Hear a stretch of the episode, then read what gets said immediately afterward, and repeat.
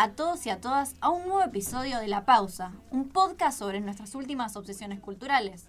Somos Guadalupe Viero y Julieta Andrade. Hoy tenemos a una invitada muy especial, Delfina Miguel Torena, librera y ágil lectora, creadora y dueña de Mercurio Libros y además yo estoy, dando un- estoy tomando un taller con ella que es increíble. Está buenísimo. Hola Delfi, ¿cómo estás? Hola chicas, gracias por invitarme. No, nosotras chochas. Tenemos muy buenas recomendaciones trajiste hoy. La verdad que estuvimos ojeando, muy buenas. Estuvimos consumiendo también, así que bueno, si quieres empezamos, ¿por qué empezamos? por eh, algo que viste. Severance. Es, yo soy muy obsesiva con lo que soy obsesiva. O sea, soy muy evangelizar gente y obligarla a ver. De Me hecho, encanta. ella es consciente, porque Aguada, en la primer mensaje que le envié cuando preguntaron por el taller, era casi obligado ver Severance. Estaba, a mí me gusta mucho, eh, lo que me gusta mucho. Igual solés recomendar eh, todo lo que te gusta o gusto personalizado. O sea, recomendás lo que crees que al otro le puede llegar a gustar. En los libros no, es, soy más profesional y Claro. voy más por a ver qué hilo de lectura tiene, a ver qué películas consume, qué música consume y tratar desde ahí de generar como su universo y regalarle algo o buscarle un libro para ese universo. Pero después, cuando es audiovisual o música, que lo agarro más como desde el lado fan y menos desde el lado como profesional. profesional, comillas. No, ahí es lo que a mí me gusta y medio que obligo, medio dictadora de, de mis gustos. Banco. Igual tenés un re background, o sea, te gusta el cine, te gusta el arte, te gusta la literatura y sabés sobre esas cosas también. Estudié visuales y es súper amplio visuales. Porque agarra el lado de pintura, agarra, de hecho, después vos vas orientándote en la carrera para dónde querés ir.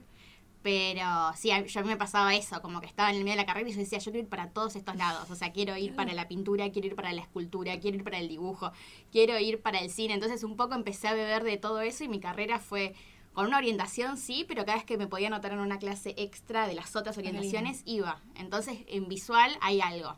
Música, por ejemplo, no entiendo nada, pero me encanta y vivo escuchando y vivo recomendando y soy media caradura con eso. Entonces, Bueno, y Severance, yo la empecé, eh, no sé, la empecé a ver porque empe- se empezó a ver como un... O sea, mucha gente la empezó a recomendar, a hablar todo el mundo. Y, y la vi así como, la, la pirateé. obvio. Y, y está buenísima, es un poco... Me cuesta explicar la historia, es como que... mm, Yo siento que es como, es Mark el protagonista, que trabaja en una empresa que se llama Lemon, que tiene un proceso muy polémico, que es en las que se separa la vida social de la vida laboral. Entonces, cuando vos entras al trabajo, tu vida íntima, tu vida cotidiana, dejas de tener esos recuerdos. Sabes que existe, pero dejas de tener esos recuerdos. Y cuando a su vez entras a la vida cotidiana, no tenés ningún recuerdo de lo que sucede dentro del trabajo. Y lo interesante es que en realidad él esto lo usa para no poder, no poder transitar un duelo, que es el de su esposa. Entonces, un poco hay un montón de crítica, hay un montón de crítica al sistema, a cu- cuánto tiempo ocupa el trabajo en nuestras vidas, cuánto se filtra una cosa de la otra, esta cuestión de que nos quieren como dividir el ser del trabajo, que es de una forma, y el ser de la vida cotidiana, que pareciera ser otra. Pero me parece que lo más lindo que tiene la serie es este humano del dolor que no se puede transitar y de repente aparece algo como un algo mágico para, bueno, che, me olvido ocho horas al día de esto. El tema es cuando se empiezan a gritar esas realidades y una empieza a atravesar a la otra, bueno, ahí empieza el drama. La serie la verdad que está buenísima. Encima hay algunos capítulos dirigidos por Ben Stiller, cosa que me pareció loquísimo, pero hay, él No, él es director él de cine. director. Él hizo Reality eh, Bites. No sé si la Sí, viste. Reality Bites. Con Winona Ryder, eh, Ethan Hawke. Y él también. Y es hermosa esa película. Es Sí. de la eh, tipo de la generación de los 90. Y también atraviesa como las causas sociales, ponele, del SIDA y eso. Y ellos como buscando su lugar en el mundo eso. No es hermosa esa escri- no película. la escribió él. Sí, o le- la Eh, coescribió con alguien No, él es más. guionista igual también. Después hizo la, la vida secreta de Walter Mitty, que esa es del- de hace Sí. unos años. Qué groso. Y Zulander, más Vale. comedia. Sí. Es que van como por caminos diferentes, el Ben actor Sí. que el Ben director. No, yo tampoco los Yo asociaba tanto. Me encanta, Sí. me encanta que, que sea me tan. encanta. No, que no sea monotemático, claro. sí. Me encanta. Lo que a mí me gustó mucho de la serie, porque me parece que, no sé, siempre la serie, ya sea, estoy mirando justo Sex and the City, entonces estoy como muy permeada por eso, pero es como. Amo.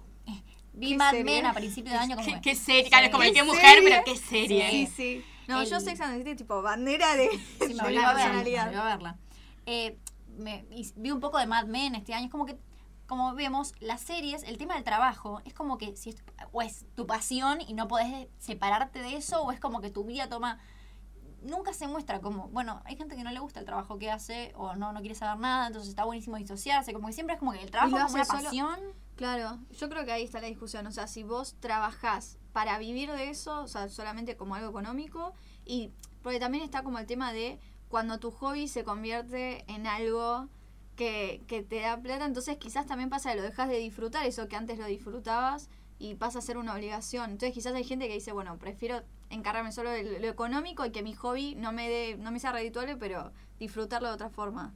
Sí, hay como una pérdida de identidad. A mí me pasó con mi librería. De repente yo trabajaba en una empresa grande, en una cadena grande, y todo el tiempo era, bueno, ojalá algún día pueda tener mi curaduría, apuntar al más a lo chiquito, a la, persona, a la idea personalizada y demás. Y ahora que lo tengo, me pasa que por un tiempo me bloqueé y no pude leer. Y era claro, había una pérdida de identidad ahí de, che, ya no leo, tengo esta librería. O sea, me sentía como una impostora. Y de repente empecé a recuperar eso, pero cuando empecé a tener otro hobby. O sea, por ejemplo, ahora estoy como muy, muy con las plantas y con todo eso. Y dije, bueno, este hobby, yo soy mucho en algún punto que es horrible, pero de querer sacarle crédito a las cosas. Entonces dije, bueno, con las plantas no. No voy a estudiar para el día de mañana Claro. hacer un curso, no voy a estudiar. Esto va a ser algo mío, personal, en mi intimidad. Me voy a regalar eso porque sí, con los libros me pasó que ahora está en un tránsito que me cuesta manejar entre lo laboral y el gusto. Y antes era solo gusto y eso era un placer muy grande. Ahora es, esto me da gusto, pero además me tiene que dar plata porque si no a la noche no como. Claro. Claro. Sí, justo te iba a preguntar cómo te llevas con eso. Es loquísimo. Eh, está buenísima la librería de Delphi. Yo no tengo más nada para decir. Pero, mm, ¿y tus recomendaciones? A mí te gusta mucho escribir. escri- la- yo, quedé muy impactada, te conocí porque eh, tus reseñas son muy lindas, no son la típica. Este libro me gustó porque bla, bla, bla, bla, bla. No, es como que muy literaria tu reseña también. A mí me gusta mucho escribir y me gustan mucho los críticos que se nota que podrían estar escribiendo otra cosa. No sé, por ejemplo, Piglia, Gamerro, hay un montón de críticos que vos mientras los le- Negroni, que te das cuenta, che, esta persona está escribiendo esto, pero me parece que me podría estar contando un cuento. Bueno, a mí eso me encanta y capaz que cuando yo hago crítica, que no la hago tanto en libros, Crónicas de Sal es más una biblioteca personal en la que comento lecturas, pero sí cuando hablo de pinturas y demás trato de que haya algo medio de la oralidad muy presente y con un trabajo en la palabra medio de orfebre que a mí me interesa. Y, y en Crónicas de Sal se empezó a dar eso, como yo soy muy intensa y tengo como mucha carga emocional con cada cosa que consumo artísticamente. Entonces, Crónicas de Sal de repente era, che, no me sigue nadie, puedo hacer lo que quiere. Y de repente me empezaron a seguir personas y se empezó como a volver más profesional. Y dije, bueno, che, esto también garpa. Y estaba bueno porque es una forma de acercar mi lectura personal a otros desde un lugar re honesto, porque no todos los libros son bestsellers, ni todos los libros son o sea, sin una cosa de juicio y si me mandan un libro, no tener la obligación de recomendarlo genuinamente como, che, esta es mi biblioteca y te la comparto y sin esperar que al otro le guste todo. Es que está bueno, tipo, buscarlo sin. eh, o sea, recomendar sin esperar mucho del otro, ¿no? Cuando arrancás, quizás lo haces como más para vos, sin esperar tener eh, la respuesta esa de, del público, ponele. Sí, diferente a lo de Mercurio, por ejemplo. Yo, Mm. De hecho, mucha gente se da cuenta. Son, soy las dos. En Mercurio hay algo, una estética mucho más pop. Agarro a Britney, agarro a, Par- agarro a Paris Hilton y demás. Porque también me gusta sacar a la literatura de ese lugar en el que estamos todas académicas. Mm. soy eso, pero también soy lo de Crónicas de Sal, que es una como cuestión de... La, la estética son muy distintas. Hay una que es mucho más tierra, como... en- viajo mucho más, que quizás es lo que yo más soy en mi, en mi intimidad. Pero después lo otro, lo de los consumos, esto que estamos hablando, todos estos consumos pop y demás, ahí me reatraviesa. A mí lo que me gustó mucho de Crónicas de Sal, yo me acuerdo que llegué por Agus y me, me quedé porque la verdad es que eso, yo siento que vos no, como que no serís al algoritmo, no haces lo que haces 80 reels porque el Instagram te pide que hagas reel, como que tu contenido era súper curado, súper específico y se notaba que había mucho, mucho pensamiento detrás, como que había mucha, sí, imaginación y ganas de hacerlo bien y hacerlo honesto y eso me gustó un montón. Porque si no uno se deja siempre la cuenta de Instagram, termina siendo siempre lo mismo. Y por eso yo siento que cuando empecé Mercurio y tuve esta crisis en la que no pude leer un montón de tiempo, dije, che, yo voy a cortar con esto. Es verdad, me está trayendo plata. Porque también pasó eso. Crónicas de Sal en un momento empezó a ser una fuente de dinero. Pero acá estoy empezando a negociar con algo muy personal y no quiero. Entonces lo dejé de hacer y ahora estoy volviendo, pero también muy a poco, como cada tres meses hago una recomendación. También me pasa que, y ya me pasaba de antes, a mí me hubiera encantado poder seguir el algoritmo. No fue como a propósito. Me hubiera gustado poder, pero no, le, no, no encuentro todos los meses lecturas que me encanten. Claro. Y me hacía preguntarme, che, la gente que sube todos los meses lecturas que les encantan, ¿cómo las encuentran? Porque yo leo, recomiendo, leo, recomiendo, pero si me gusta. Entonces ahí también encontré, bueno, acá hay una verdad mía. En, postearé menos, pero la gente, no sé, tendrá estrategias para saber, che, cada tanto entro. Yo, la mayoría de la gente me decía eso, yo no espero que me aparezcas en el feed, entro cada tanto y espero sorprenderme. Y bueno, se empezó a generar dinámicas. También esto, no confiarlo todo en la Matrix, sino también en las personas. Qué lindo, sí, me encanta, me encanta, sí. ¿Querías saber algo más de Severance? No, que la vean, por favor. Está en Apple. TV. Vos, la- vos empezaste a verla. Yo la empecé ayer el capítulo. Pasa que yo le conté a ella, me cuesta mucho ver series hoy en día. Yo veo muchas películas, me cuesta engancharme con series. Pero lo que me sorprendió ayer que veía es como en el último tiempo, nosotros fuimos a ver en el Festival de Mar del Plata el menú. Sí. ¿La viste? No en Mar del Plata, no tuve la suerte, pero la vi acá y me ¿La gustó. viste acá? ¿Te gustó? Bueno, eh, el director de la película es el mismo que dirigió unos capítulos de Succession, que no sé si la viste. Sí, ¿La viste? Bueno, viste que también es como eh, que le pega al capitalismo y como que hoy en día hay bastante como una tendencia a eso. Eh, Yo creo que la pandemia hizo que un poco nos asustáramos. Sí, total. Che, ¿cuánto tiempo le estoy dedicando de mi vida a esto otro? Sí. Por más que te haga feliz, pero no deja de ser trabajo. El cuerpo en el movimiento del laburo, a mí eso también creo que todos empezamos a reflexionar. Hubo un cambio para mí, quizás no el que creíamos. Yo en un momento dije, bueno, che, estaban todos re contentos de que no iban a trabajar, algunos locos porque iban a trabajar. Las dos cosas me parecen problemáticas. Si, no, si te estás preguntando, che, no puedo vivir sin mi trabajo, ahí hay un vínculo que no está funcionando. Pero también en lo otro. Yo ahí fue cuando tuve la crisis con la librería esta que les hablo de la cadena, que dije, che, solo pensar en ir me dan ganas de llorar. Claro. Tengo que Claro. trabajar con esto, hacer algo ya. Y ahí fue cuando dije, bueno, la librería abro, ya está, me, me empapo. Es que son los dos extremos, o sea, ni ir triste al trabajo, ni tampoco la gente que depende del trabajo y si deja de trabajar no sabe qué hacer con su vida. Porque Claro, que el trabajo ahí su hay vida en la casa. Claro, que el trabajo es su vida, su hobby, su todo, ¿entendés? Como que... Y después del trabajo, ¿qué te queda? No, por eso. A mí lo que me, me gusta... Últimamente viste que hay un montón de series, o sea, el, el stream y todo, el capitalismo, lo que sea. Em, sacan series a rolete cada cinco Sí, segundos. Y no todas las series son buenas, a veces son medio pelo por sacar algo, ¿viste? También lo pasa con los libros, a veces por sacar algo sacamos cualquier cosa y no. Y me pasa que Succession, eh, Succession, eh, ¿cómo se llama? Severance. Eh, Severance me, me pasó que fue algo que mucho... Están las series, las clásicas, como veníamos hablando, Sex and the City, Mad Men, que eran... eran tienen un... No sé cómo explicarlo. Hay a veces cuando me gustan las cosas no sé cómo explicarlas porque no tengo un background académico, digamos, pero pues me gustan. Y mm, sentí como que hace mucho que no veía una serie que, que tenía tanto poder narrativo, queriendo contarte algo que no te estaba diciendo también. Esto de la crítica al capitalismo, que vos la ves, no te lo está diciendo, pero la ves. Claro, no te lo diga directamente, sino que se entienda solamente por el hecho de verlo. Claro, total.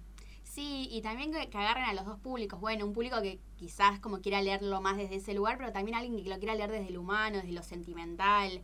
Eh, yo tengo mucho de las dos cosas, entonces también como eh, los, incipientes, los romances incipientes, todo eso también me encanta. Eh, y me parece que es una serie que sabe como tomar las dos cosas, como no ser tan fría de tomar solamente como una crítica al sistema capitalista y hablar solo de política y sobre todo en un país como Estados Unidos, sino también agarrar como un poco más la parte del corazón, de lo sentimental. Y me parece que las dos cosas, y lo que tiene, si viste el primer capítulo, hay algo para mí muy extraño que es que cada vez se pone mejor, que es una algo que no se suele dar, siempre es un poco al revés, Sí. empieza muy arriba, hay una caída, vuelve a subir, como más irregulares. Sí, Bueno, como para que el público... esto es increíble, termina como en un lugar de clímax en el que uno se está, que yo dije, che, no lo puedo creer, esta es una, me pasó algo muy similar con Westworld la primera temporada, esta es una de las primeras cosas que vi y que me, que me algo me pasó en el cuerpo muy grande. Eso te iba a preguntar, ¿te gusta mucho la ciencia ficción? Me gusta bastante, pero me sorprendo de que me gusta, Mm. porque no, en general si alguien me pregunta, ¿te gusta la ciencia ficción? Le digo, no, normal, común. Pero sí, después me pongo a pensar y soy una friki, tengo todo Star Wars en un, en un estante. Entonces sí te gusta. Sí, claramente me gusta, pero bueno, hay algo ahí que lo estaría negando, no sé por qué. Total. A mí me pasó lo mismo con Severance. La empecé a ver y dije, eh, está buena, qué sé yo. Adam Scott me cautivó. A mí me sorprendió la decisión de, que- de que él sea el protagonista, pues viene de un palo como más eh, de Mm. comedia. Sí. Yo no lo tenía él. Él Ajá. es de Parks and Recreation hizo un montón de vi. películas de comedia. Y me pasó que terminó la serie yo agarrada así, me decía, ya, ¿cuánto falta para la segunda temporada? Sí. Están grabando ahora. Y él ahora. es el productor también. eh, en ¿En serio? Sí. Bueno, yo terminé tipo, por favor, denme ya. O sea, eh, empecé tranqui y terminé como, dame ya la segunda temporada, tipo, dámela ya. Como que eso, se construye y se va Y es terrible, terminás la primera temporada y decís, Dios. Es que para mí a un punto rompe el pacto, porque empieza medio como esta cosa medio de Lynch, que es como medio académica. A mí me encanta Lynch, pero la verdad no es para todos. No a todos les gusta, es difícil ingresar a esas atmósferas. Y yo decía, bueno, che, me encanta, pero es medio expulsiva. Eh, y después va, me gusta, a mí creo que me gustó mucho eso, como que es una serie que se empieza vendiendo así, pero después te das cuenta que no, que es como para todos. Hay, hay el- el- al final tiene una, una vuelta de tuerca que es re interesante y que tipo con el pochoclo acá. Y me gusta mucho cuando a mí las series no se quieren vender como de una sola manera, sino como que realmente voy a hacer lo que tenga que hacer, sin importarme si el- pierdo el primer público que había conseguido. Porque de hecho las críticas yo leí mucho de eso, che, al final se volvió medio pochoclo. No, se quiso volver entretenida y siempre me parece que lo fue desde la primera. Pasa que, claro, construyó un pacto que después quebró. Claro. Claro. Ah, está buenísima. Vayan a verla. Sí. Bueno, ¿y algo que estuviste leyendo? En Nuestras Esposas Bajo el Mar, de Anfield. Que también, yo ya la había leído en cuentos y me había gustado mucho porque en cada cuento trabajaba, en Gran Despertar se llama, trabajaba como una metamorfosis. Y acá también lo hace, pero siempre esas metamorfosis, esos cambios que son realmente de apariencia, terminan como queriendo contar otra cosa. Y acá es cuando, mi- mi- mientras hacía la listita, me di cuenta, bueno, claramente hay una, yo tengo algo con el duelo en el primero, y acá también hay una pérdida, hay un dejar ir de, un- de una pareja en, en la que la otra se va transformando hasta dejar de ser eso que ella reconocía como su pareja, que es básicamente lo que pasa en cualquier pareja que se rompe. Hay algo del otro que uno deja de, de querer. Bueno, acá no es dejar, es más fuerte, es más agresivo, porque no es dejar de querer, directamente desaparece. No tengo la oportunidad ni siquiera de dejarlo de querer. Y me parece que es impresionante. Eh, lo edita sigilo. Yo, me, me encantó a mí el libro, pero no le hice la misma lectura que vos. ¿Viste? Cuando decís, eh, me, me encantó esa lectura. Yo le- eso me pasa con los libros. Los leo y ah, está buenísimo. Y no le puedo hacer una lectura más profunda y esa me encantó. Es que no sé tampoco si hace falta. Yo siempre cuando ah, los, en los talleres me pasa mucho. Como, che, ¿cómo llegaste a esto? No sé, claramente a mí me gusta sobreanalizar las cosas, pero tal vez me miento. O sea, tal vez yo me interesa hacer literatura con la literatura. En algún punto yo me doy cuenta que yo escribo arriba de las cosas que leo. Eh, yo me doy cuenta muchas veces que a mí me encantaron libros que al resto no, y que, de, de lectores que confío un montón. Y, y cuando me cuento la historia y busco indicios que los encontrás, porque también si estás muy convencida de algo, en general vistes indicios. Pero estás relatando tu lectura y me parece que eso es lo más interesante de leer. Uno se cuenta un cuento arriba del cuento. Me encanta eso. Eh, a mí que me gusta mucho el cine pasa muchas veces de eh, que acusan a algunos, eh, o sea, espectadores y eso, de sobreanalizar. Y nunca el sobreanálisis está mal, o sea, porque es tu mirada, que quizás la del director o no fue la misma, pero no, no está mal lo que vos llegues a pensar también sobre eso. Sí, en algún punto también es un poco el yo creativo viendo algo, porque si no que la Claro. creatividad siempre es del otro, me la es negada. Total. A mí me interesa también yo que yo que veo de esto, porque es mi experiencia sobre la de Expandir sobre eso esta. también. Y es lo que la va a hacer única. Yo leía, por ejemplo, escuchaba el otro día los, los de ustedes cuando hablaban de, de, de Arnaux, en- que me encanta cómo lo pronuncias. Vos lo pronuncias bien. ¿Cómo se llama? Ay, pero no sé si se pronuncia Erno. Ay, Yo no. también digo venir, ¿no? Me encanta, es que se debe ser así. Yo bruta le digo Arnaux. No, está Eh, bien. Nosotras, bueno, eh, cuando pronunciamos Delfín de Vegan, yo le decía así las dos y nos enteramos que era, lo buscamos en Google, Delfín de Vigo. Nosotros decíamos Delfín de Vegan. Bueno, muy poco intuitivo igual. Bueno. Muy difícil estaba ahí. Acá Eh, manejamos inglés nomás. Bueno, pero de ella, y claro, ella decía, claro, vos le pusiste un montón de cosas a la lectura, porque es una lectura en general muy sencilla. Y, y uno le tiene que hacer un trabajo de la propia lectura para completarla con la experiencia y demás. Y yo decía, claro, lo que vos llegaste ahí, yo no lo llegué. Por eso me parece que en cada uno va a encontrarle eso en lo que vio el otro. Y también la Está experiencia personal, ¿o no? Sí. Leer algo o Hoy, ver hoy algo. justo estábamos hablando, me parece importante resaltar. Yo le presté el libro de la mujer helada y ella se reía porque yo lo escribí todo. Le puse wow, no, No, sé. puede ser, no es justo. Le ponía, yo dialogo porque me encanta. Y yo le dije, a mí no me importa que si yo te presto el libro, menos con resaltador, que vos lo escribas y dialogues tampoco. Porque está buenísimo. Si yo lo vuelvo a releer, dialogar. Entre, o sea, es una conversación que yo estoy teniendo con la autora, con el libro, y al mismo tiempo que estoy teniendo con vos. Y vos estás- o sea, es un triángulo que está buenísimo. Y está buenísimo porque, a ver, el autor va y crea su obra, pero después hay millones de interpretaciones. A mí me pasa que, por ejemplo, te pasa, no puedes entrar a un libro en cierto momento, pero después me pasó, que intenté leer el Gran Gatsby en su momento, no pude. Y ahora lo estoy volviendo a leer y me está encantando. Pero es como que tiene que ser el momento justo tu mental. O sea, tenés que estar. No es el mismo libro que salió uno de hace un tiempo de Vivian Gornick, Cuentas Pendientes, Sí. que mm, ella cuenta, eh, tiene mini ensayos, por ejemplo, uno de Natalia Ginsburg, que ella lo leyó cuando tenía 20 años y le pareció una cosa y escribe qué le pareció. Y cuando tenía 40, lo volvió a leer y era totalmente distinto. Vio cosas que no. Entonces está buenísimo. Como que me, me está, me, me encanta esa idea de crear sobre lo que otro creó. Está buenísimo, me encantó. Es que me parece que es la única idea que el libro también siga vigente. Claro. En- a mí me pasa miles de veces, bueno, esto que vos haces de escribir, de, de hacer los pliegues, a mí me encanta porque a veces me encuentro conmigo misma de hace 15 años en, en libros.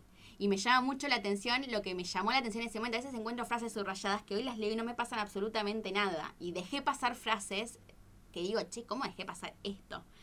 Entonces, claro, ahí hay algo muy interesante que es entre quién fuiste, quién sos. Claro, es como que estás escribiéndote a vos misma sobre la escritura de otros también. O sea, Es que para mí un poco le- todos los consumos artísticos funcionan como espejo, es para Sí. vernos un ratito. sí. Eh, suena narcisista, pero no, porque en realidad estamos todo el tiempo queriéndolo hacer de la mano de un otro. sí, total, Qué total. lindo, sí.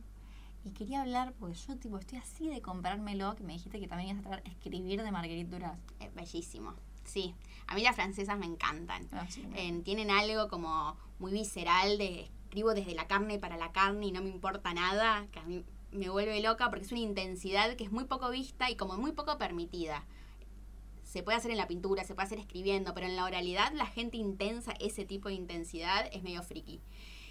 Y a Margarita Duras, a mí me encantan los frikis. Y Margarita Duras me parece una, hay una vivencia de- desde cosas chiquititas. Ella, por ejemplo, hay una parte en la que ve una mosca en la pared en, que, se está, que se está por morir. Ella dice, me la quedé viendo una hora y vio cuando cae. Dijo, che, esto a nadie le importaría. O sea, a nadie le importa que a las 13.30 murió una mosca. Y sin embargo, ahora que está escrito, importa. Y puede causar, depende de cómo yo lo escriba, la sensación de, misma sensación que un perro tal vez. Si yo lo pudiera escribir de determinada forma, y sin embargo, si yo a cualquier persona le digo, mueren las moscas, nadie le va a suceder nada. Entonces ella ahí se da cuenta que hay algo en la escritura que tiene el poder de singularizar un hecho y devolverlo trascendente, así no lo sea.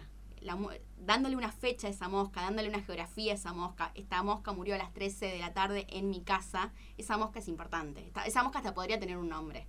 Entonces, es una mujer que se da cuenta de la importancia de nombrar, que como una cuestión de alquimia. Una vez que nombro, hay un hecho.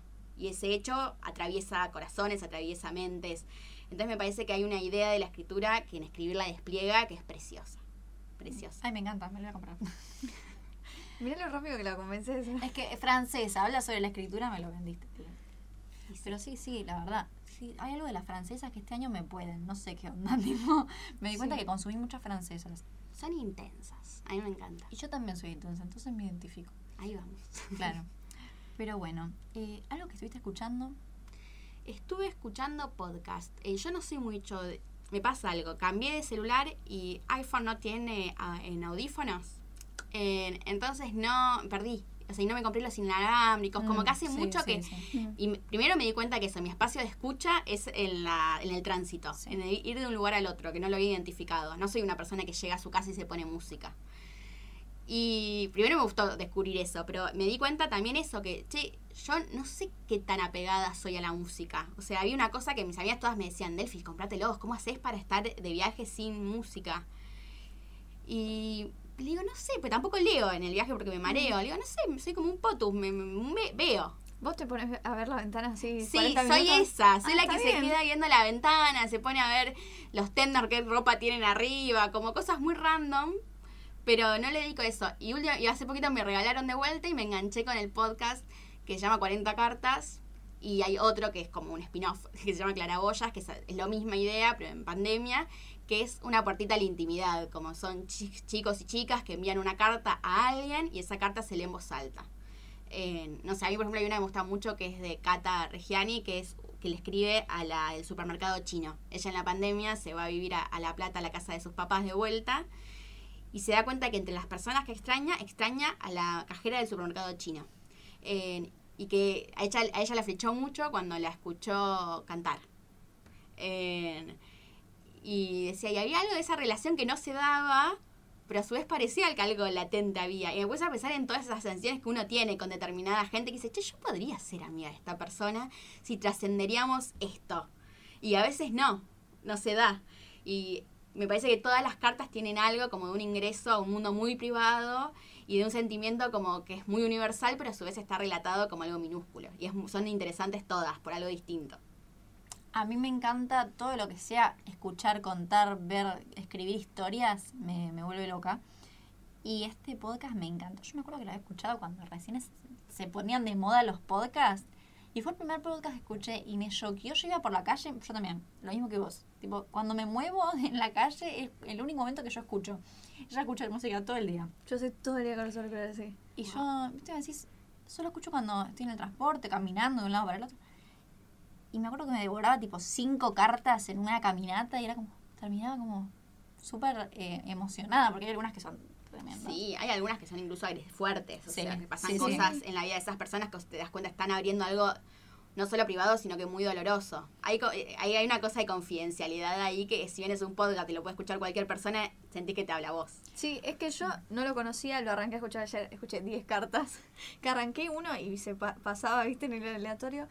Y mm, me sorprendió eso, porque claro, yo pensé que eran cartas eh, que las mandaban sin nombre y apellido, y no, tipo, se sabe quiénes son las que la escribieron. Yo pensé que no, era como... Pero no, no, tipo, está la historia ahí, lo escriben todo. Y se busca, en, en 40 cartas no, pero en el otro sí que sean historias, o sea, verdades. Verdades, bueno, la verdad relativa a tu verdad en sí, ese sí, sí, momento. sí. En, en el primero hay algunas cartas ficticias, Ah. pero, pero es, es interesante. Para mí por eso está muy bueno el cambio a la segunda, la de claraboyas, que de repente es todo verdad, porque realmente es di- re difícil escribir algo que sabes que va a ser leer para todos y en un montón de casos te das cuenta que tuvieron que transitar esa parte y le hicieron igual. Sí. Eh, A mí me llamó la atención la intimidad que hay en las cartas, cosa que no, si bien uno puede declarársele a alguien por mensaje, por WhatsApp, por, no, no lleva la misma intimidad, no lleva la misma, siento que hay una emoción detrás del género de, la, de epistolar que no, que no logramos hoy en el mail o que no lo logramos en, en el mensaje de texto, que es, ¿por qué será? Porque es papel, porque te- tenés que involucrarte, no sé.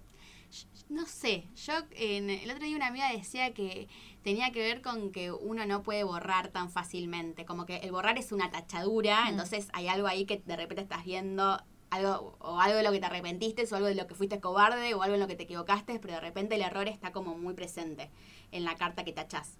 Y tenés que volverla a hacer, como que es- tiene un trabajo extra al a borrar. Y me gustó esa idea, pero yo siento que hay algo más también. Y me parece que es como un misterio, como que no, no, no sé si yo puedo identificar qué es. Total, eso me, me lo pensé, dije, qué re- me rayoqueó, me encantó. Me encanta la buenísimo volver a las cartas. Sí.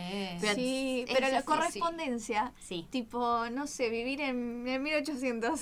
Yo creo que hay que hacer una antología de cartas hermosas. así. Bueno, para, eh, yo a ella le recomendé un libro, no sé si lo leíste, se llama Grandes Cartas de Amor, algo así creo que se llama, que es una recopilación, un libro de cartas que mandó gente muy conocida, tipo escritores y eso, y son cartas así que mandaron, tipo de amor. Ay, qué lindo. sí, es re quiero. lindo. Creo que se llama así, ahora lo googleo igual, porque Sí. quizás le estoy pifiando el nombre, pero creo que se llama así. ¿te Sí, para mí a- abogo porque hay que hacer una, una gran antología de cartas. Mm, Re, y también me interesa la idea de que sean cartas que no sean de famosos también, que sean cartas, Olvídate, cartas sí. random. Sí, sí. Re, me encantaría. Lo dejamos acá por si algún, algún editor. sponsor. Claro, sponsor. Bueno. Y por último, antes de pasar a las preguntas, algo que descubriste. No es tanto algo que descubrí, sino, bueno, un poco es el algo que me llamó la atención, es un poco el interés del duelo que tenía, que se los conté acá, que lo descubrí haciendo la lista para ustedes.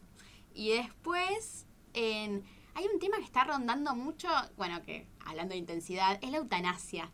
Eh, justo leí una, una nota de una chica que se quería como, bueno, quería morir, y, pero no había un motivo aparente, y estaban obsesionados un poco por buscárselo.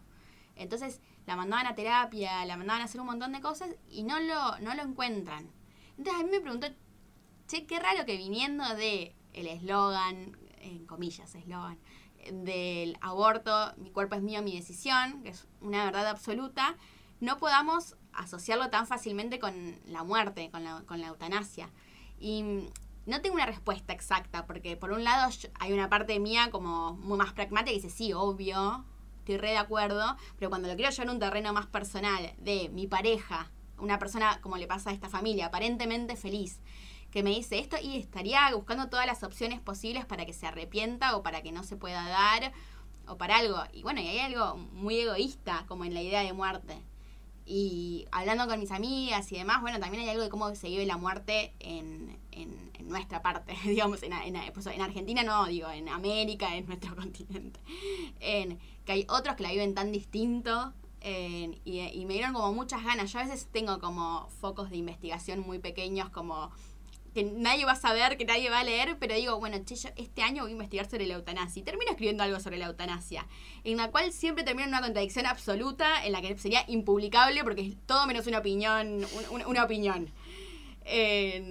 pero, pero claro, más investigás y más te encontrás de los dos lugares. Y yo siempre me encuentro en eso, en una parte la delfina emocional, medio severance, una parte la delfina emocional que opina algo y es muy ferviente en esa opinión, y otra parte algo que me da más como la, como la cosa académica o la mirada del otro, que es para quedar bien digo otra cosa. y siempre en esas, como en esas cosas que escribo a fin de año sobre esos temas que me obsesionaron, se reúnen. De repente hay, hay, un, hay una comilona en donde se reconcilian. Digo, bueno, sí, soy las dos cosas, me contradigo en esto. Pero está bien. Yo siempre digo que habito mis contradicciones. Yo soy la persona más contradictoria que a conocer. Pero con el tema de la eutanasia, a mí lo que, como es un debate que no lo vamos a terminar más, pero como que yo siento que cuando alguien, como el suicidio asistido se llama, ¿no? Como que se busca el motivo, como vos decías. O sea, ¿por qué? O sea, porque es como, no sé, alguien que, no sé, tiene una enfermedad terminal. Bueno, él está bien que tenga el suicidio asistido, pero esta chica, por ejemplo, que aparentemente no tiene ninguna enfermedad ni, tendrá por qué morirse, como está bien que se suicide legalmente, entre comillas, ¿no?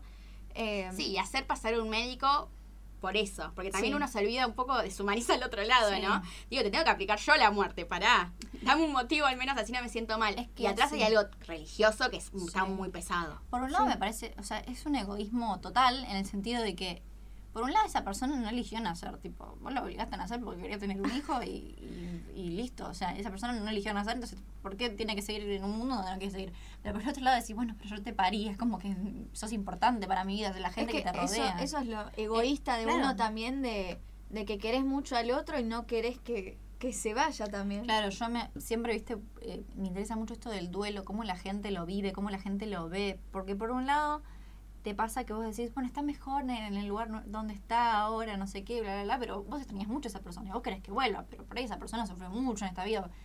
Cosas así, como que hay, me parece que alrededor de la muerte hay un egoísmo, un egoísmo terrible, pero por todas, de, de, todas las partes, no de uno, no del que elige morirse o del que se muere sin querer o de ¿Entendés? Sí, y ahí te das cuenta como que hay algo también medio pro vida. Ya hace poco escuché, no, pero te puedes arrepentir. Le digo, ¿cómo se arrepentir si está muerto? Eh, es como medio volver a las conversaciones viejas. que Pero claro, en la muerte no tiene tanto. Tiene un, tenía un poco de sentido cuando lo dijo, pero se puede arrepentir. Ahora no. No, no nos vamos a enterar nunca. No nos vamos a enterar. Y, y también hay una cuestión de esto de se fue a un lugar mejor. Como hay todas unas cosas que, que yo ahí me doy cuenta, incluso la gente que no es religiosa, las tenemos. Son eh, frases armadas que uno dice a veces también. Y se dice, yo siempre digo lo mismo, yo no creo en nada, pero ojalá que cuando sea vieja sí. Porque yo me quiero morir creyendo que me voy al cielo ahí con mis gatitos. Eh, no quiero ser esta bruja que soy hoy que digo, no, no, ya está, polvo y chau. No quiero esto. O sea, yo tengo una envidia muy profunda a los católicos. Muy. Yo quisiera. la UBA me lo quitó. Gracias a esta denuncia pública. Pero sí, sí, total. Sí, creo que cuando llegas a cierta edad ya no te queda más que creer y entregarte. Re, re. Bueno, nos hacemos nuestro propio grupo de religiosas que vamos a llegar más o menos todas a la misma edad. Sí, olvidar.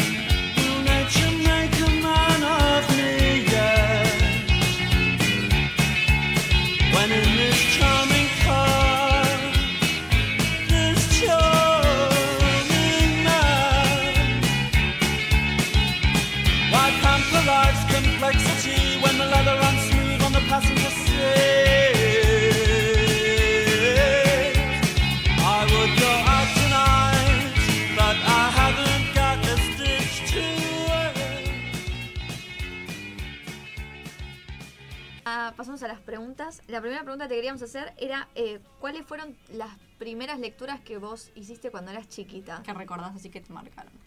No fui una gran lectora de chiquita. O sea, siempre cuando escucho historias así de gente que estaba muy vinculada con la historia desde la infancia me da envidia. Porque quiero tenerla y apropiármela, pero todavía no soy tan buena, mentirosa. En- pero sí recuerdo que me gustaba mucho una de Montes, en que era, eh, no me acuerdo bien, el cuatro calles y un problema. Y era un nene que no llegaba nunca al, al odontólogo porque se caía en un pozo, porque llegaba a la China, porque tenía que volver nadando, como un montón de cosas muy de la fantasía. Ese y el primer libro que me regaló mi hermana, que ese sí ya lo hice de más adulta, que era de Sherlock Holmes. Pero no hubo así como grandes lecturas. Y la primera sí que me atravesó y yo dije, che, a mí me está pasando algo con la lectura, como cuando te cae una luminiscencia. En- creo que fue Piedad Bonet, lo que no tiene nombre. Una colombiana que habla sobre el duelo también, mira. Es un tema Y- particular. Sí, sí, aparentemente. Y, y me, y yo me pasó algo en el cuerpo muy que estaba muy presente. Y yo dije, che, a mí con la lectura me atraviesa algo. Pero fue de adulta, fue como in- incluso en la universidad. Ah, bueno. Y bueno, que ya la contestaste. ¿Qué libro te introdujo en el mundo literario? Podemos decir que fue el de Piedad Bonet. Sí, el de Piedad Bonet y años más tarde como que hasta ahí tenía un vínculo como siempre buscando esa primera esa primera marca que te deja un libro y lo volví a tener con escribir de Duras. ¿Cómo definís tu gusto literario y cómo te definís como lectora, digamos? Son como dos preguntas en una. Intensa. Eh, me gusta esto, lo que un poco decía antes, como muy lo visceral, lo que se nota que hay como mucho del cuerpo ahí, como que hay una cuestión que da la sensación incluso que se dejó ir un poco el intelecto y hay una cosa muy corporal y sensorial que está ahí en el taller, en el taller, en el, en el cuento o en la novela, que no tiene que ver tal vez incluso hasta con lo literario, que traiciona lo literario. A mí, por ejemplo, cuando lo- en, los, en los relatos se, hay un dejar ir de la historia y de repente vos te das cuenta que estás en un delirio, como me encanta. O sea, cuando yo siento que hay algo que se rompe de la tradición literaria y es el escritor queriendo escribir y queriendo volcar algo, como queriendo vomitar algo y quizás dando rodeos, porque bueno, también la palabra es muy inexacta. Nunca, nunca lo digamos lo que pensamos se traduce como balbuceo en el libro. Y cuando balbucean y se filtra algo de esa cosa que sí pensaron, me encanta. Pero es, es esto que estoy diciendo, es como no hay nada definido. Incluso cuando lo digo no lo puedo definir porque es muy del- de lo no tradicional. Y los siniestros también te gustan mucho. Y la siniestra me encanta, sí, ya me doy cuenta que yo ahí tengo como una, con todo lo inquietante, con todo lo oscuro, eso que debería ser familiar y de repente se volvió extraño, a, a mí me produce algo como en el, en el cuerpo que me encanta. Yo, yo me doy cuenta que lo vivencio mucho con lo corporal. A mí sí, me, así sea asco. A mí sí hay algo que me inunda, una sensación que me inunda el cuerpo y lo hizo un cuento, un libro, un poema, más allá de la obviedad de que no me deja indiferente, me deja pensando, me deja ahí, como me deja instalada en ese lugar. ¿Y cuáles fueron los autores que más te marcaron esto, los siniestros, digamos? Que más te decís, más te generaron algo de esto. Argentina, Samantha Schweblin, sin duda. En- hay algo de, de la cotidianidad que está interrumpida por un mal, pero un mal que es tan visible para todos y que de repente ahí se hace como muy evidente y que uno en el día a día la intenta ignorar y ella de repente te lo pone ahí en la historia. Que, o sea, la posibilidad de lo siniestro que tiene, que es como constante, como la saca como del mundo gótico, la saca del castillo encantado de Drácula y de repente te lo pone acá al lado. Ella me gusta mucho y me gusta mucho en Ampuero. En Ampuero a mí me encanta, me parece que hay una idea del monstruo, en- sobre todo en la adolescencia, en- y cómo a veces ser monstruo es lo que te termina salvando, un poco reivindica el ser monstruo. Ay, me encanta. Esa, Ampuro me encanta. Sí, es que es, es muy animal además, hay algo como salvaje ahí. Yo lo le- leí Sacrificios Humanos primero que su segundo libro. Tengo, me quedé como. Dios mío, ¿qué acabo de leer? Como que me quedé muy choqueada. Dije, esto me interpeló un montón. Eh, fue creo que las, de las mejores lecturas que tuve el año pasado. Me inter- Sí. me- me- me choque- eso que vos decís, me hizo sentir cosas. Sí, sí, no, hay algo como que te habla, además te habla a vos, a todo, te habla a vos desde tu prejuicio y te habla a vos desde tu yo monstruoso. En- como me- a mí me interesan esas lecturas donde estás parada en los dos lugares. Estás parada un poco desde el lado moral, de ay, qué horror esto, y estás parada de esto podría ser yo. En- como las dos cosas a mí me interesan mucho, que te dejan en ese limbo que somos. Sí. ¿Y cómo elegís tus lecturas? ¿Qué es lo próximo que vas a leer? escucho mucho recomendaciones. Yo un poco, siempre digo que ser librera es un poco un soborno.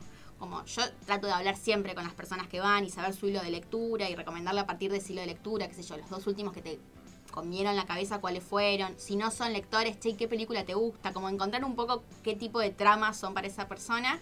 Pero estoy muy atenta a las que dicen, porque si es un hilo de lectura que podría ser el mío, no sé, leí Bonet y leí no se me ocurre, y Negroni, listo, le presto mucha atención a ese segundo nombre que tal vez yo sí no leí y lo adopto. Escucho mucho recomendaciones y también soy mucho de ir a la tapa, como algo de estético a mí me llama la atención. Como ahí encuentro como la delfina que estudio visuales. Es que a mí me encanta lo estético, a veces se va a estar de tipo, no, el libro, no te dejes llevar por la tapa. Bueno, yo, yo me dejo Total, hay algo que esa tapa que me está llamando y que la otra tapa no. Y a veces cuando yo elijo libros por la tapa, no la pifio para nada. No, es que también hay un trabajo, a, mí el trabajo del ilustrador o del diseñador que pensó la tapa y leyó el cuento y, y buscó inspirarse, tal vez porque convivo con uno, pero me, me parece súper interesante porque es una... Bueno, es esto un poco que decíamos cuando uno lee que inventa su lectura arriba. Mm. La ilustración es eso también. Uno inventa la lectura arriba de lo que está leyendo. Total, como que la manera de contar historias puede ser tranquila, o sea, es visual también. Re. Está buenísimo. Y bueno, y de hablando un poco de esto, ¿de quién tomas recomendaciones? Además de la gente que a tu librería que te menciona, ¿de quién, quién confías? Decís, esto me lo dijo, esto, bueno.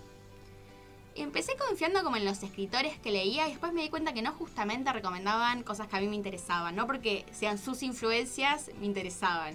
Entonces ahí como que tuve un momento medio de pérdida y empecé a confiar en mis amigas. En esto, creo que un poco lo que hacemos todas. Y, me di cuenta que, que, incluso en las que menos lectoras encontré como cosas súper interesantes como desde dónde lo vivenciaban ellas. Capaz que lo que me interesa de la recomendación de una amiga es que te recomienda el libro, te recomienda la novela o el podcast o lo que sea, pero a la vez va con un comentario, que es cómo lo vivenció esa persona. Y yo, y uno cuando consume eso que le recomendó un amigo, lo hace prendida ese comentario.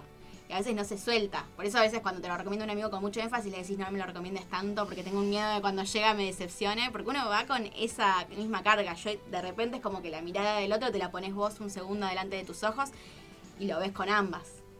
Eso a mí me parece re interesante, como doblegarte por un segundo con, tu amiga. Totalmente, a mí me encanta. Me encanta. Y eh, en cuanto a clásicos y novedades, ¿cuántos clásicos lees? ¿Tenés así una meta? Eh, ¿Lees más novedades? ¿Tratás de que haya un equilibrio? Me aburro un poco los clásicos. de hecho, en, yo ahora estoy estudiando artes de la escritura en la UNA y con eso la pasó un poco mal. No hay asuntos contemporáneos, pero por ejemplo me doy cuenta que hay un montón de opiniones que Borges, a mí me encanta la teoría sobre Borges, me encanta teorizar sobre Borges. La verdad, leyéndolo no me provoca tanto. con Cortázar me pasa un poco distinto, porque en Cortázar sí encuentro mucho más. Encuentro más, creo, que las influencias que tienen los escritores que me gustan de Cortázar, y eso ahí hay un, algo que me interesa. Pero entonces, claro, Vargallosa, tengo como muchos autores que deberían re gustarme y no me gustan. Entonces como que ahí soy muy desprendida y esto, no tengo como mucho problema en, lo que venga a leer y en decir me gustó o no me gustó. Pero los clásicos en particular, hay algunas que me volaron la cabeza. Bronte me encanta, por ejemplo. hay varios. sí, estoy pensando ahora. Dostoyevsky me gusta mucho, como que hay varios, pero en general leo contemporáneo. También porque me interesa escribir lo contemporáneo y para eso... ¿No te pasa a veces de obligarte? Por ejemplo, no sé, todo el mundo recomienda Borges y no te gusta y es como que te sentís mal o decís, bueno, quizás no es el momento y más adelante me va a gustar o... Me siento mal sabiendo que me van a hacer sentir mal. En realidad, a mí no me hace sentir mal que no me guste Borges. Yo tengo argumentos de por qué no me gusta Borges. Pasa que después leo críticos tan increíbles que me los derrocan. Eso también es verdad. Por eso yo siempre digo, yo leo críticos de Borges que amo. Me encanta leer las lecturas de otros sobre Borges porque las disfruto mucho más que mi lectura de Borges. Pero es como simplemente eso. Pero sí sabiendo en, ambientes académicos donde yo tengo que transitar, sé que va a haber una mirada. Pero bueno, en algún punto yo digo, che, yo tengo una vida relacionada con el libro y yo siento que a mí me deja a la hora de hablar parada en un lugar que a mí me interesa y también sé que, sos vos cuando uno dice, che, no me gustó Borges, sos la voz de un montón de personas. también sos te, te señalan un montón, pero también hay un montón de gente re académica que no le interesa Borges. Yo tuve profesores, que no voy a dar los nombres por las dudas, pero que son re grosos y que te han dicho, a mí Borges me torra. Y bueno, El otro día fuimos a una charla, bueno, de Escape a Plutón, que estaban Tamara Tenenbaum y Leila Guerriero. A Leila la amamos. sí, re. Y Tamara Tenenbaum dijo algo que yo le dije, no con, le dije a Juli, no concuerdo con nada de lo que está diciendo. Que medio que dijo que si querés escribir sí o sí tenés que leer a los clásicos, que no leas a los contemporáneos, que sí, léelos por diversión, pero que sí o sí tenés que leer a los clásicos porque si no, no, no puede salir nada bueno de eso. Y no coincidí para nada. Yo de- con los clásicos soy muy... Mi favorito es eh, Cien años de soledad, pero esto me decís, no puedo leer a todos los clásicos, me torran también. Y es como que yo siento que eso no, no, no inhibe mi escritura. Y va a haber un montón de tiempo. Yo digo también un poco esto que vos decías de los tiempos para leer cada cosa. Tal vez este no es el nuestro y en unos años lo será.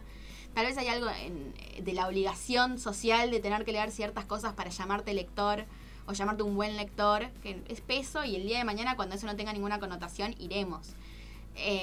A mí me pasa, a mí por ejemplo la escritura de Tamara no me interesa, así que tal vez ahí hay un match. en- Claro, pero a vos te no quiero ser la esa escritora. No, yo. obvio, pero te pasa. ¿Vos estás de acuerdo con esto que ella decía que sí o sí para escribir y, y escribir bien tenés que leer a los clásicos? No. Sí creo que hay que leer para escribir. Eso sí. Pero a veces me lo, también me lo cuestiono, como no sé si es algo que estoy repitiendo porque lo dicen todos los manuales de escritura o Mm. si realmente lo pienso. Pero sí me da la sensación que hay que saber ver, escuchar y leer. No solamente leer para ser un buen escritor. Ahí está para mí un poco a veces el error, como se todo se limita a la escritura y no, también hay que escuchar una conversación en la calle, también hay que escuchar a la, a- a- a- la- la película que estás viendo, también hay que hay que entrenar mucho el oído, como entrar a, entrar a muchos mundos por ahí que te ingresen realmente eh, para escribir. Pero me parece que esto de ir como, ya quedó de modé, esto de ir diciendo cómo la gente tiene que hacer determinadas cosas, no funciona. Claro, En- digo, siempre hay un disruptivo que te dice, yo escribo bárbaro, yo- que vos decís, este escribe bárbaro y no lee. Eh, No sé, Carrer, él cuenta que lee un libro por año, Eh, no es mucho. No, y escribe increíble. Entonces yo me pregunto, bueno, ¿hasta qué punto?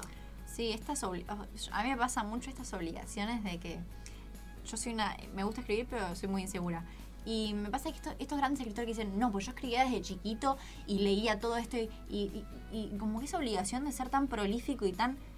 Digo, yo no lo soy. Escribiré mal y entonces me siento como... Me, me da inseguridad el no, no llegar a ser como estos grandes ejemplos todo esto, lo que, o todo lo que dicen estos grandes ejemplos que hacen. Me da como culpa también. Y a eso a mí me da vergüenza, que las que bloqueen, en vez de incitar a que se escriba, es espantoso. Se supone que estás ahí promoviendo lectura, promoviendo escritura y de repente lográs que alguien se vaya con una sensación totalmente contraria. Mira, yo, por ejemplo, yo estudio artes de la escritura únicamente para que alguien me obligue a escribir. Así de sencillo. Porque me doy cuenta que no puedo generar hábito en mi casa porque mientras escribo medito, entonces me reprimo y borro porque esto es una porquería. Porque también leer es una condena.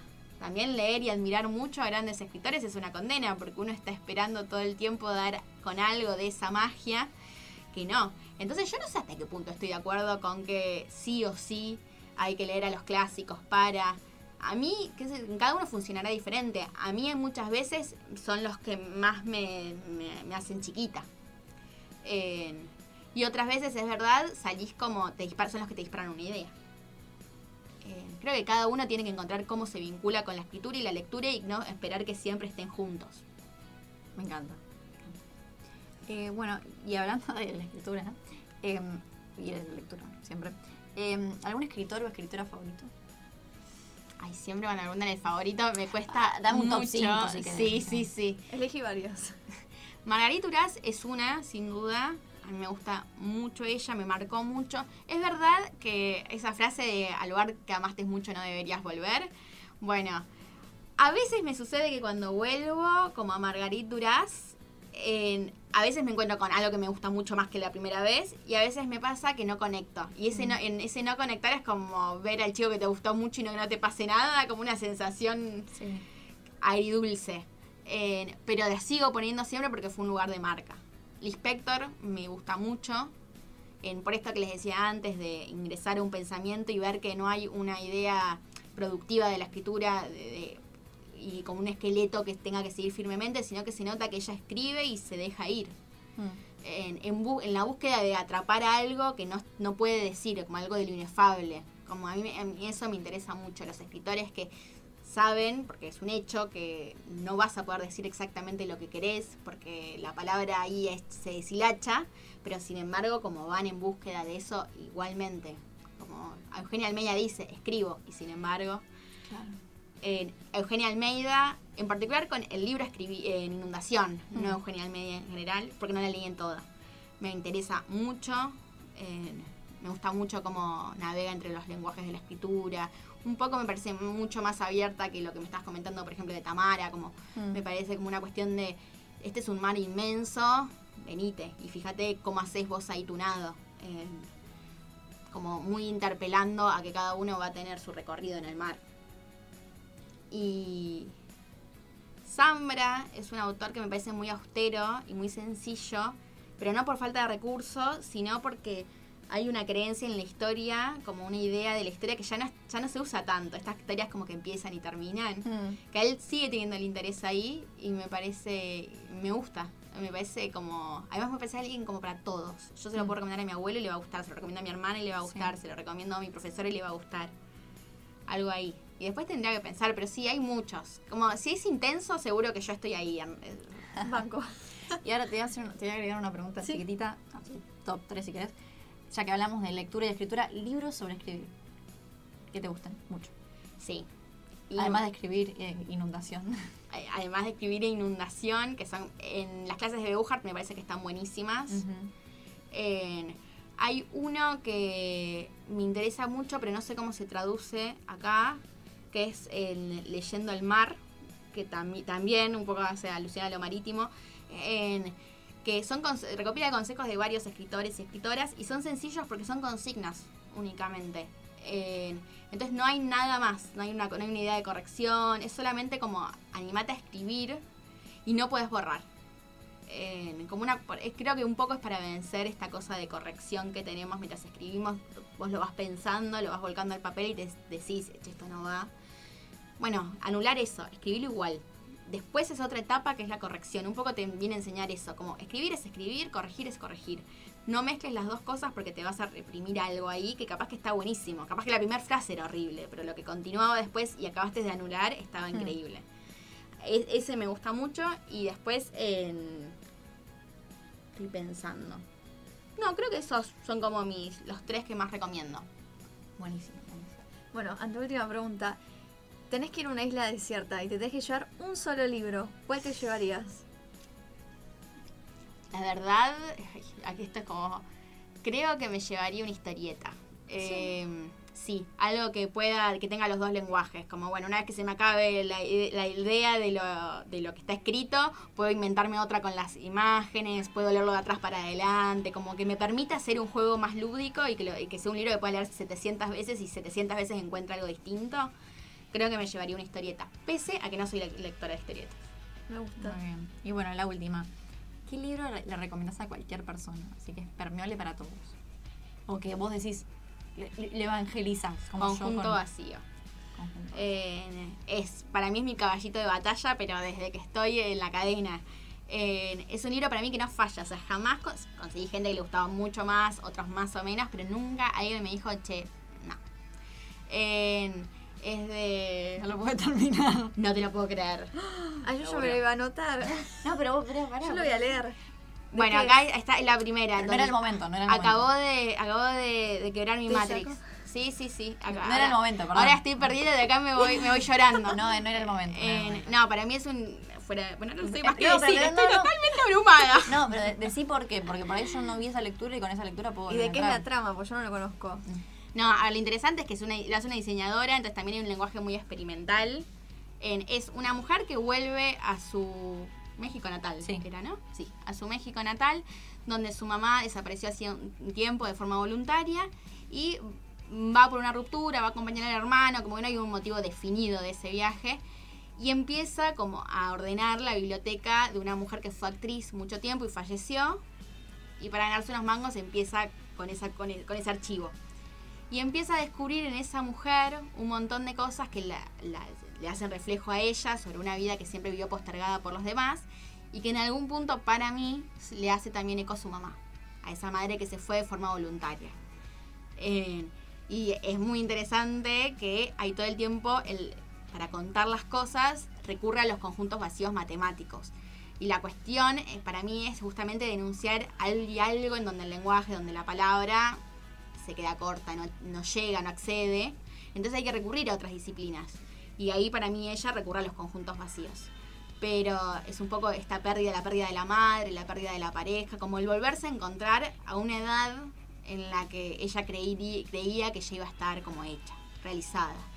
Entonces se empieza a encontrar a través de la vida de esta mujer que le ordena la biblioteca, que es una actriz que aparentemente nunca estalló, y empieza a verse y empieza a decir, bueno, che, igual se puede tener una vida, e igual esa vida puede estar muy rica. Eh, se puede, sí, se puede vivenciar de otras formas, no, no tengo que, que- que cubrir lo que mis padres habrán, habrían querido de mí, como puedo hacer mi propio camino. Entonces hay como todo un duelo, no solo de esa madre que no está, no solo de esa pareja que no está, sino de una idea de ella misma que también va a desaparecer y que al final del relato desaparece. A mí ya me lo vendiste.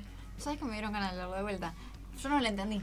No lo entendí cuando lo empecé. No, para mí lo, lo entendiste si te habrás quedado como con algo, porque mucha gente se queda con la idea de la pareja, por ejemplo, solamente, otros se quedan...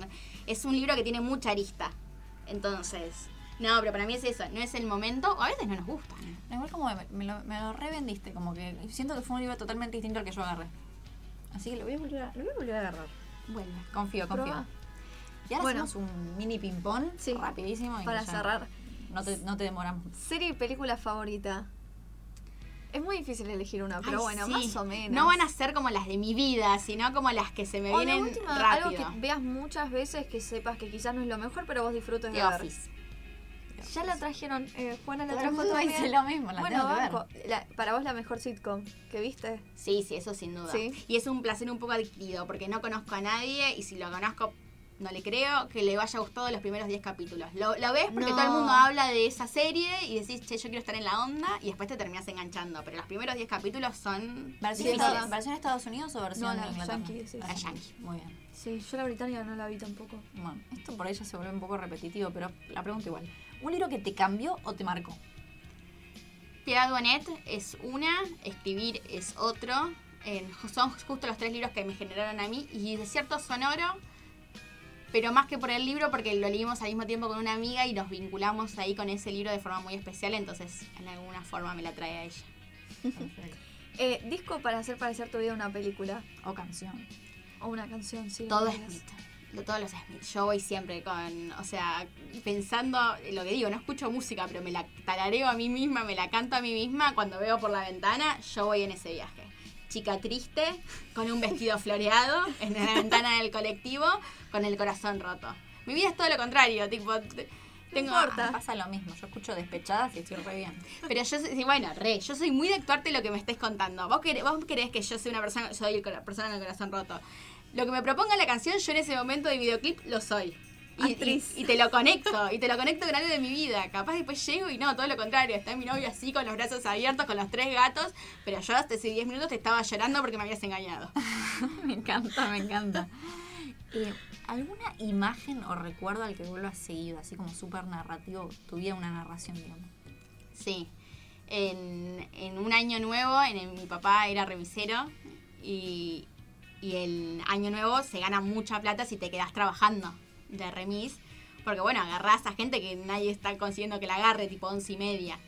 Entonces, siempre como proponía, bueno, vamos, hagamos los viajes juntos. Y yo lo, lo vendía como una aventura. Y, yo siempre pienso, estaba hermoso, porque claro, de repente vos veías con, desde la primera fila todo, por distintas calles, un montón de gente saliendo a celebrar, con todos los fuegos artificiales. No fuegos artificiales. Pero con un montón de fuegos artificiales, con el cielo precioso. Y si bien era una eh, experiencia que yo de grande supe tenía que ver con mucha pobreza, yo no la, al contrario, yo me sentía la nena más rica del mundo. Yo iba el otro día al colegio y a todas mis amigas era la envidia. No, fui por todos lados, fuimos con mi papá, comimos, comimos en el auto, fuimos después a Ezeiza, agarramos, claro, para mí fuimos a los aviones, no fuimos a ver los aviones, fuimos a llevar a alguien que se iba de viaje. Claro. Y para mí toda esa cuestión de la infancia y cómo uno puede vivir las cosas de la infancia es precioso. Yo, ese es mi, mi mejor año nuevo de la vida. Y seguramente para mi papá está- me- no me estaba regalando la experiencia que una niña debería tener. Y por suerte se lo puede decir, sí. Ay, O qué sea, lindo. qué Me lindo, encanta. Sí, sí. Yo, yo, eh, por eso, para mí a veces uno como le pone una impronta adulta de cómo deberían ser las cosas y no se da cuenta que los niños somos como más sencillos y más románticos también. Me encanta, me encanta. Sí, la, la forma de ver las cosas también, Sí. cómo nos tomamos las cosas. Sí. Eh, ¿Algún artista que te inspire? Puede ser de cualquier cosa, no de solo... cualquier rubro. Es mi pareja, es en Chapa, Chapa, en él tatúa y dibuja. Y desde la primera vez que yo tuve una- un intercambio con lo que él hacía, a mí me despertó como. Yo no tenía ahí hasta ahí mucho interés en, capaz que en el dibujo, y mucho menos en el tatuaje. Y, y cuando lo vi haciendo y vi cómo manejaba las texturas y cómo pensaba sus dibujos, la historia que se narra para contar, un- me encantó. Y me quedé como muy prendida en, a ese lenguaje. Hasta el día de hoy, como es una de las cosas que más consumo, ilustración. Sí, él, creo que es él. Me gusta. me gusta. Ah, bueno, entonces tiene mucho que ver con lo anterior. Alguien que admires. No, acá admiro un montón de gente. En justo. admiro mucho, pero no es por chupamedias, es que en serio admiro mucho a mis amigos. En- yo a veces cuando estamos todos paveando, haciendo algo, me alejo un segundo de la situación y digo, che, esta gente es maravillosa. Estamos todos re locos, todos hacen cosas re copadas. en- hay, hay ideas curiosas. Por ejemplo, ahora estamos tratando de alquilar una casa con pileta y cobrar entradas para ser tu amigo con pileta todo el año. O sea, todos los fines de semana. Que, entonces, digo, cuando surgen esas ideas, digo, che, qué entregados al delirio que estamos y qué suerte que estemos todos acá juntos reunidos. Eso me pasa, como que las ideas de mis amigos me, me parecen súper curiosas. Digo, che, esta gente está al lado mío. En eso, sí, los amigos. Me encanta. Y una parte de tu rutina que te encante puede ser chiquita, algo cotidiano. Que La disfrutes. siesta. Ah, En- yo en, en- tengo la librería y se supone que debería estar despierta, pero yo más o menos sé a qué hora viene la gente porque es una librería a puertas cerradas. Si bien pueden venir, la gente tiene como una costumbre de avisarme, voy a ir a tal hora. Entonces yo más o menos sé cómo viene mi día. 3 de la tarde, cierro las puertas, me tiro una siestita en la librería eh, y a las 5 arranco para el taller. Bueno, hoy, por ejemplo, termino acá, me voy a dormir una siestita y me levanto. Ay, qué lindo. Me encanta. Quiero tener una librería para dormir la siesta. También me ha pasado gente que de repente escuche el toc toc de la, Claro. de la puerta y claro, entera en Impecable. 5 minutos, la mejor librera. Ay, qué genial. Sí, y recomiendo mucho tener un sillón en los lugares de trabajo, cama en lo posible. Ese sillón es hermoso. Sean sus propios dueños. Sean sus propios dueños, ten a puertas cerradas. Sí, total. Me toca a mí, ¿no? Sí. Em, ¿Cómo sería tu sábado a la noche ideal? Hay un vitel toné, pero fuera de época. Como Sí. en Navidad no tiene mucha gracia que me des un vitel toné, tengo las obras, pero que me traigas una fecha inesperada, en junio un vitel toné, ver una buena serie o peli, mis gatitos y un aire acondicionado. Esto es, esto es, perdón, la ecología yo te la dejé afuera. Perdón, Greta Pero me gusta sentir frío. En, capaz que esté toda cubierta con el aire acondicionado, eso es mi, mi sueño. Esta pregunta me encanta porque me encanta porque todo el mundo tiene versiones distintas Sí. Eh, de su sábado a la noche ideal. Es, es genial. El mío igual lo bueno es que es muy posible, como que tampoco Claro. estoy viendo grandes cosas. Pido un Vitel Tony a gente. Para igual lo que me gusta el Vitel Toné, al menos a mí, me gusta más el Vitel Toné las sobras del día siguiente que a sí, la noche hay- está más rico. sí. Casi todo para mí en la heladera el otro día es mejor. Sí, pero en Navidad tiene, quizás es porque no tenés ganas de cocinar, entonces lo disfrutás el doble, es como, listo, tengo esto.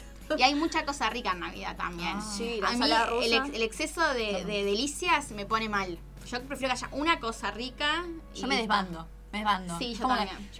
Matematizo, a- estructuro tipo, bueno, primero me levanto y como este en el plato y la mitad Sí. del plato este y cuando vuelvo esto es... No, es terrible. tipo. No, y además el otro día, lo bueno es de la, de la fiesta. Yo por eso amo cuando se hacen en mi casa. Porque de repente el otro día la heladera es una Ay, heladera que sí. la desconoces el resto del año. Me encanta. Sí, me sí, sí. encanta. Bueno, y para cerrar, eh, ¿qué tan importante es tomarte una pausa para vos? No, re importante. Yo soy una persona de, de movimientos lentos. Eh, llego a los lugares eh, de forma lenta. Necesito siempre mucha anticipación para todo. Hay como un tiempo bicho, bicho medio bicho de campo. En los envíos en la librería, por ejemplo, yo aviso que es algo re poco común, llegan una semana después. En- yo sé que no es marketineramente funcional, pero lo es para mí. En, algún punto yo te prometo que ese envío te va a llegar lindo, te va a llegar con una tarjetita, si yo te puedo en, dar algún comentario extra sobre eso que te llevas, lo vas a tener.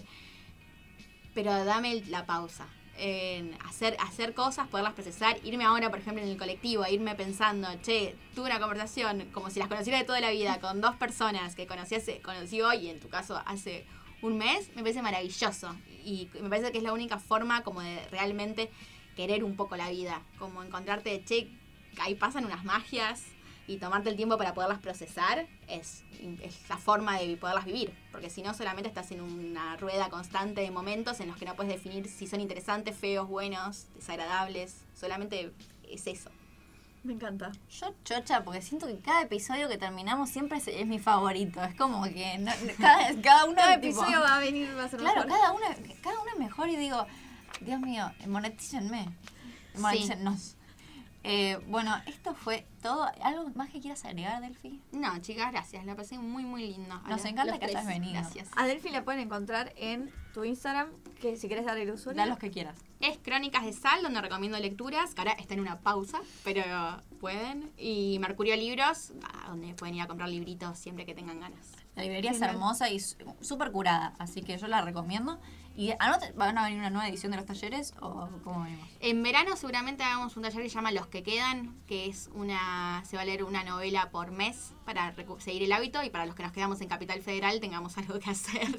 Yo no estoy en Capital Federal, pero me sumo al taller igual.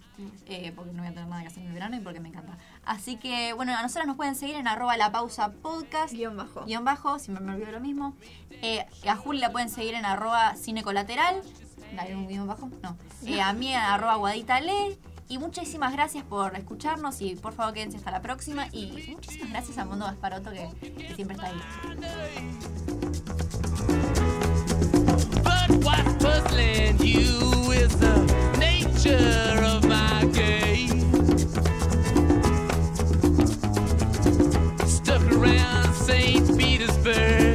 When I saw it was a time for change. the and its ministers. Anastasia screamed in vain. I rode a tank, held a rank when the blizzard.